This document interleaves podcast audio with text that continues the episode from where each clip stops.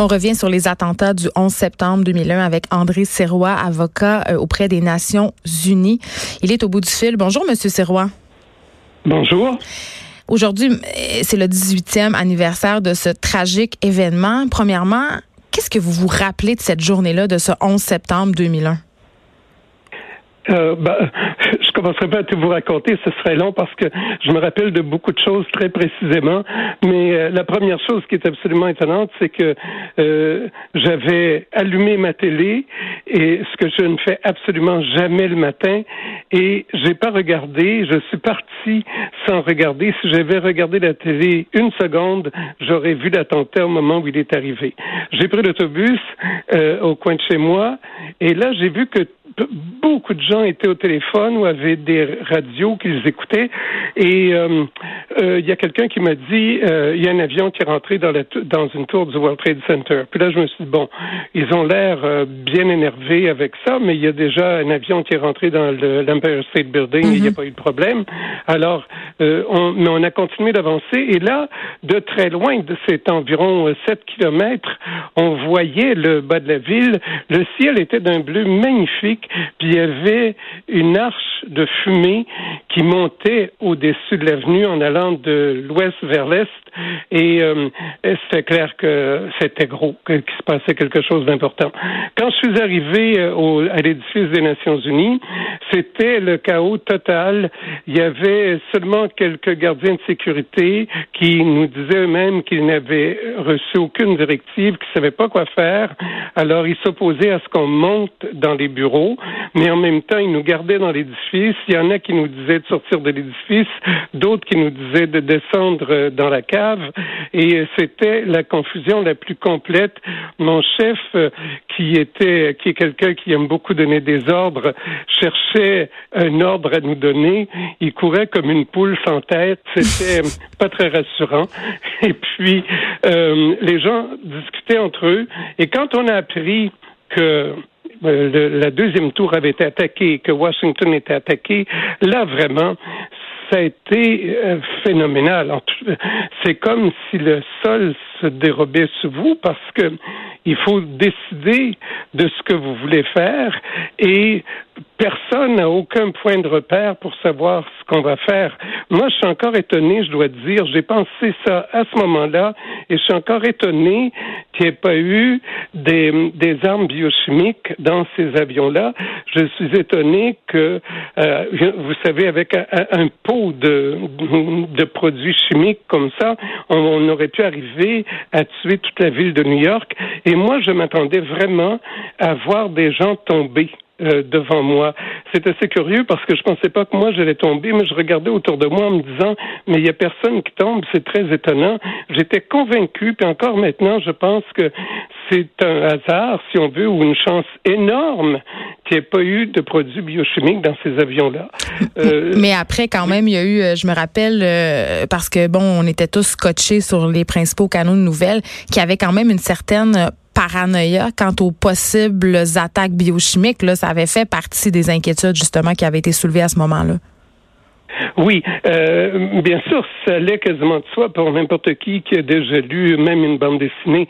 Euh, mais d'un autre côté, bon, heureusement, il n'y en a pas eu. Vous savez, vous parlez de la télé, c'est peut-être une chose qu'il faut mentionner. À mon avis, si la catastrophe n'a pas été encore plus grande, c'est que les, les moyens de communication, la télé surtout, a continué de fonctionner normalement ou pratiquement normalement. Et les gens sont, l'électricité n'a pas été coupée et les gens sont restés branchés là-dessus. Par exemple, moi, je suis, par la suite, je suis rentré chez moi à pied parce que ça se faisait à pied et j'aimais mieux laisser la place dans les autobus pour les gens qui allaient très loin. Et je suis rentré à pied tranquillement et dans tous les bars, tout le long de l'avenue que je montais, dans tous les bars, les gens regardaient ça à la télé et même mieux, bien souvent, les gens des bars au coin de la rue chez moi, c'est ce qu'on a fait, les gens mettaient la télé sur la tablette de la fenêtre pour que tout le monde puisse regarder la télé. Pardon, et ça servait beaucoup à rassurer les gens. Oui, il y avait une certaine solidarité aussi. Là. Moi, je me rappelle ici, justement, il y en avait des regroupements. Là. Oui, oui, beaucoup. Les gens, pour ça, autant euh, à l'extérieur ou à l'étranger, on croit que New York est une ville dure. Autant dans des cas comme ça, vous voyez comment comment les New-Yorkais sont très gentils et peuvent, et dans certains cas, vraiment très intelligents dans des moments de panique comme ça. C'est absolument remarquable. Il faut leur donner ça, ils sont très bons. Et il y a des gens quand même, on parle de la solidarité des New-Yorkais, de leur gentillesse, de, euh, de leur, euh, justement, de tout ce qui a été déployé. Il y a eu des héros cette journée-là et les jours qui ont suivi, des citoyens qui ont pris des décisions, euh, qui ont sauvé des vies. On a beaucoup parlé des pompiers, mais quand même, il y a beaucoup de héros dont on ne peut parler. Euh, ou, qu'on a oublié, ou dans certains cas, euh, il faudrait passablement de recherche pour arriver à retrouver leur nom. Moi, j'en ai deux, trois en tête parce que ça m'a toujours frappé. Euh, J'ai été longtemps fonctionnaire, je suis toujours frappé de voir des fonctionnaires qui agissent intelligemment. J'adore. Euh, par exemple, il y en a un qui était comme le gérant de la station de métro du World Trade Center. Il y a une rame de métro qui venait de rentrer. Lui s'est rendu compte de ce qui se passait ou qui, en tout cas, qu'il y avait un problème. Et tout de suite, il a euh, gardé la rame de métro, il a demandé aux gens de remonter dans le métro et il les a détournés. Puis là, il s'est mis à détourner tous les autres trains qui s'en venaient au World Trade Center et on calcule que de cette façon-là, je, évidemment, moi, j'ai pas l'expertise pour ça, mais les gens disent qu'il a sauvé peut-être jusqu'à 10 000 personnes seulement en prenant les bonnes décisions au bon moment. Malheureusement, on ne sait même pas son nom. Mais il reste que euh, on lui doit ça. Euh, c'est extraordinaire. La même chose dans la deuxième tour, il y avait le chef de sécurité d'une des banques à qui euh, tout le monde disait, la, la, directive qui venait de gens qui n'étaient pas là, bien sûr, c'était restez tranquille, restez là, ne sortez pas, restez dans vos bureaux. Ce qui été absolument fatal pour beaucoup de monde. Et le directeur de la sécurité de cette banque-là a décidé, lui, non, euh, on reste pas dans l'édifice, je sors tout mon monde. Et il a immédiatement fait sortir ces gens-là, et on calcule que juste cette décision-là peut être sauvé deux à trois mille personnes. C'est des gens euh, absolument euh, extraordinaires. Vous voulez que ce soit que ce soit ça vos chefs ou que ce soit ça les gens hmm. à qui vous faites confiance, bien entendu. On entend le bruit des klaxons de New York derrière vous, Monsieur Serrois. J'ai envie qu'on se parle du sentiment à New York aujourd'hui. Il y a des commémorations publiques. Les gens sont de retour à leur quotidien, mais quand même, le 11 septembre, ça hante encore leur esprit. Oui, euh, ben pas l'esprit de tout le monde, bien sûr, parce que maintenant, ça fait presque 20 ans, donc il y a beaucoup de gens qui n'étaient pas là à ce moment-là. Et de notre côté, euh, euh, même pour les gens qui ont perdu des, des, êtres chers, de, de la famille là-dedans, la seule façon de survivre, évidemment, c'est de finir par remonter en surface et euh, recommencer une vie normale, même si euh, on a beaucoup de peine.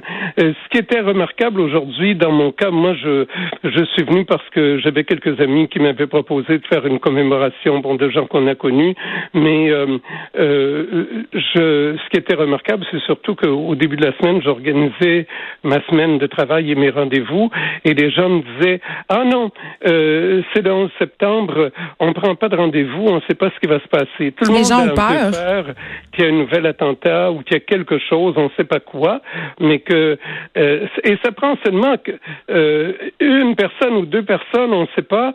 Euh, et ça, ça, ça reste un peu une inquiétude. Je sais que moi, je dois aller dans le centre-ville tout à l'heure et euh, euh, parce que je m'en vais à l'extérieur et euh, je je suis pas sûr. Je m'attends beaucoup à me faire fouiller, d'autant plus que je vais avoir une petite valise. Alors, je m'attends à me faire fouiller, être obligé de m'identifier. Je m'attends à ce que ça prenne un peu plus de temps. Et puis ça, évidemment, il faut accepter ça.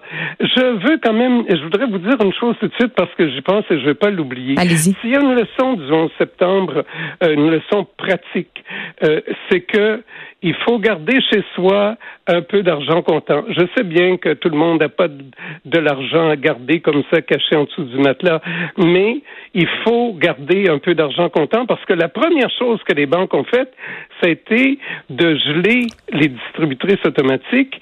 Et à ce moment-là, même si c'est votre argent et même si vous avez beaucoup d'argent à la banque, vous n'avez pas un sou pour acheter même une bouteille d'eau. C'est d'ailleurs ce que les survivalistes disent en cas de bris de normalité. Euh, la première chose que les, que les banques font, évidemment, c'est de geler les systèmes, donc on peut se retrouver très vite dans le pétrin.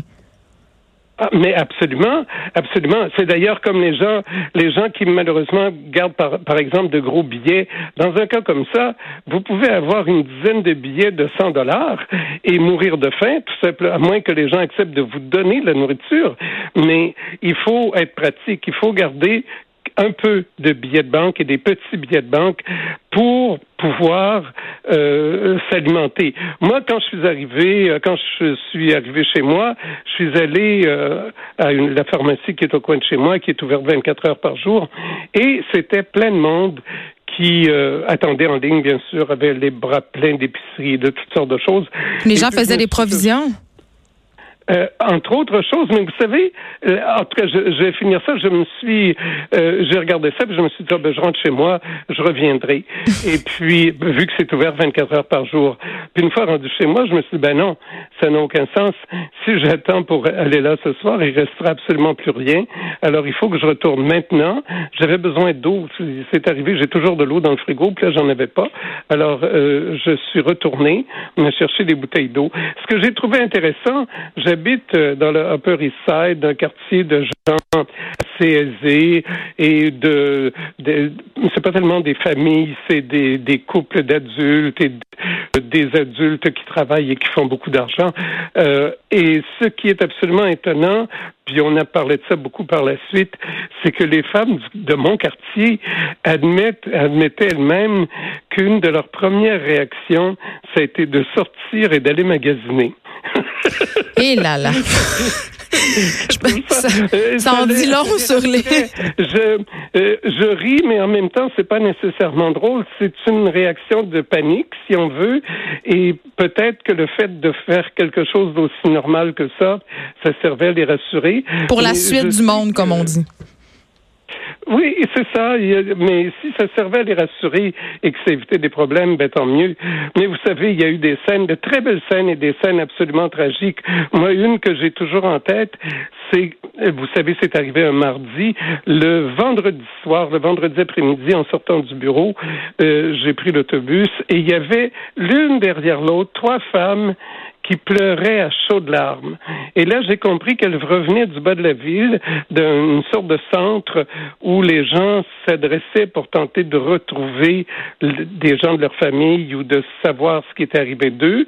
Et là, de toute évidence, elle venait d'apprendre de mauvaises nouvelles. Hmm. Et c'était c'était d'autant plus triste qu'elle parlait même pas. C'était évident qu'elle se connaissait pas.